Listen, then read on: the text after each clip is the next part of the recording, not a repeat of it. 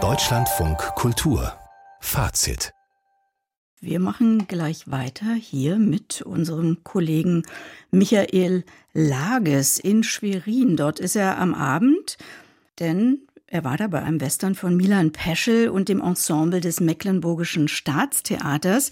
Uraufgeführt worden ist Chico Zitrone im Tal der Hoffnung nach Motiven aus amerikanischen B-Movie-Western.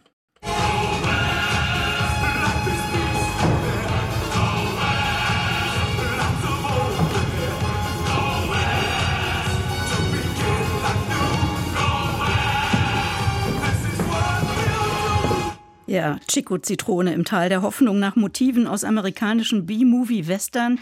Milan Peschel ist bekannt als Castor Volksbühnen-Schauspieler, aber auch aus Filmen natürlich. Und er inszeniert. Zuerst hat er Kindertheater gemacht, dann an kleineren Stadttheatern inszeniert.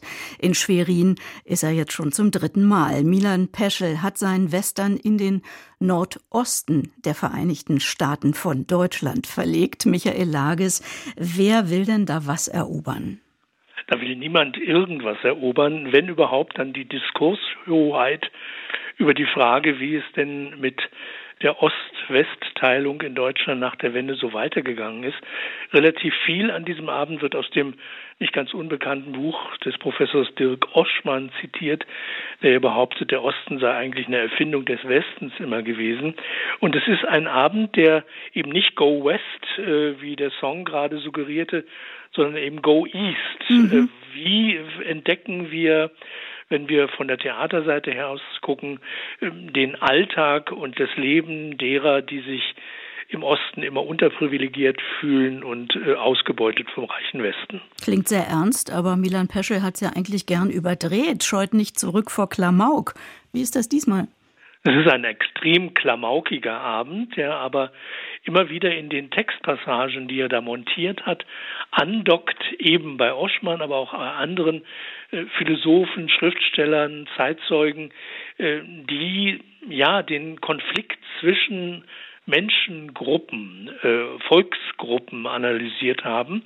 Und zugleich, während diese äh, reflexionsreichen Texte hm, gesprochen werden, ein bisschen so durcheinander und ohne Punkt und Komma wie bei René Polish, äh, währenddessen ist tatsächlich eine Westernstadt eine kleine Westernstadt auf der Bühne zu sehen, die verschiebbare äh, Räume hat, also ja, so, so, so eine Veranda mit äh, Geländer und man kann auch die Klapptür, die Flügeltüren aufklappen und so.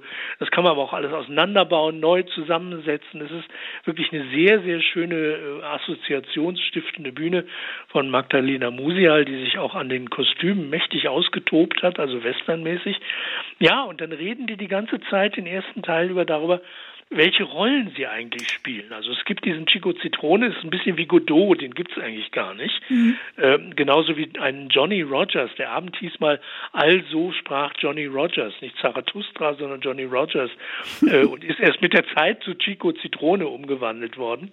Ähm, und diese Figuren äh, gibt es alles nicht. Es gibt immer nur die, die sozusagen ihr Echo sind, die fürchten, dass er in die Stadt kommt und dort irgendwie äh, böse Menschen liquidiert und äh, die diese, diese ganzen Western-Klischees äh, mit aller denkbaren Gewalt, nie richtig ausgespielt, aber immerhin gedacht, die sind tatsächlich in dieser äh, szenischen Montage, die sehr, sehr schnell und sehr rabiat durch, durch die Szenen kariolt, äh, sind alle drin vorhanden. Und so entsteht ja, sowas wie ein völliges kontinuierliches Ungleichgewicht zwischen Nachdenken und Ablachen. Mhm. Äh, und das ist eine, eine Mischung, wie ich sie, glaube ich, ich kann mich nicht erinnern, wann ich das jemals schon so gesehen hätte. Dirk Oschmanns Buch, das Sie angesprochen haben, wurde ja durchaus kontrovers diskutiert. Also was bleibt jetzt so als Eindruck? Schließt sich Peschel ihm uneingeschränkt an oder gibt es eben doch Brüche?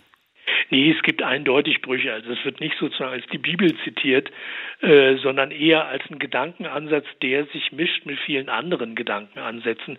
Ich glaube, das Wesentliche ist, dass das Ensemble, das wirklich extrem gut aufgelegt ist und völlig kollektiv arbeitet, alles, was in guten Schauspielerinnen und Schauspielern in Schwerin zu haben ist, die denken auch über sich selber nach. Die denken über die eigene Zeit nach, als in Schwerin noch Gojko Mitic spielte, äh, der berühmte, berühmteste DDR-Indianer.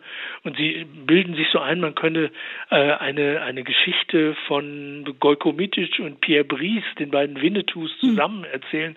Das ist ungeheuer fantasiereich äh, und, und holt über die Schauspielerinnen und Schauspieler, die sozusagen ihre eigene Geschichte verhandeln, äh, im Neuen Osten, holt es natürlich auch das Publikum in Schwerin ab, ähm, das ähm, nicht immer ganz auf der Höhe mitkommt, weil es alles so wahnsinnig schnell ist, äh, aber doch zumindest diese, diese Grundstimmung, Recherche im Osten zu unternehmen und sie zu verbinden mit eigenen Geschichten auf der Folie dieser völligen Fremdheit des Western, ähm, das ist, glaube ich, eine Mischung, die äh, in der Premiere jedenfalls sehr, sehr gut angekommen ist und mal sehen, ob das auch im Spielplan funktioniert.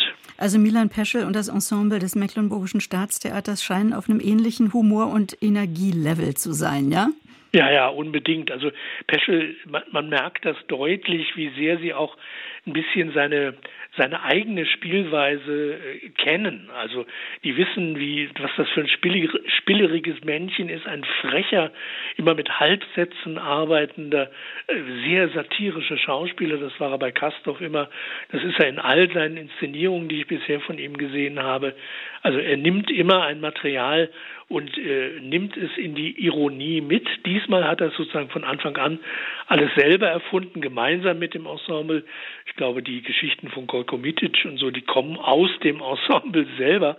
Äh, und daraus ist etwas geworden, was ja, ich würde mal sagen, für einen Moment eigentlich ziemlich einzigartig dasteht. Klingt super, aber er spielt nicht mit, ne?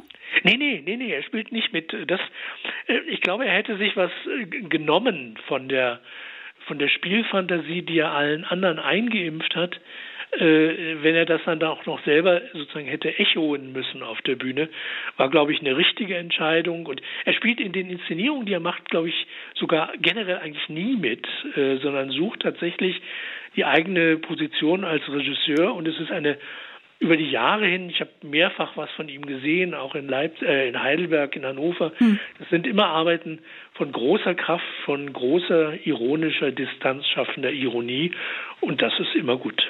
Chico Zitrone im Tal der Hoffnung. Michael Lages live aus Schwerin über die heutige Uraufführung eines Western oder besser Ostern von Milan Peschel. Besten Dank, Herr Lages. Dankeschön.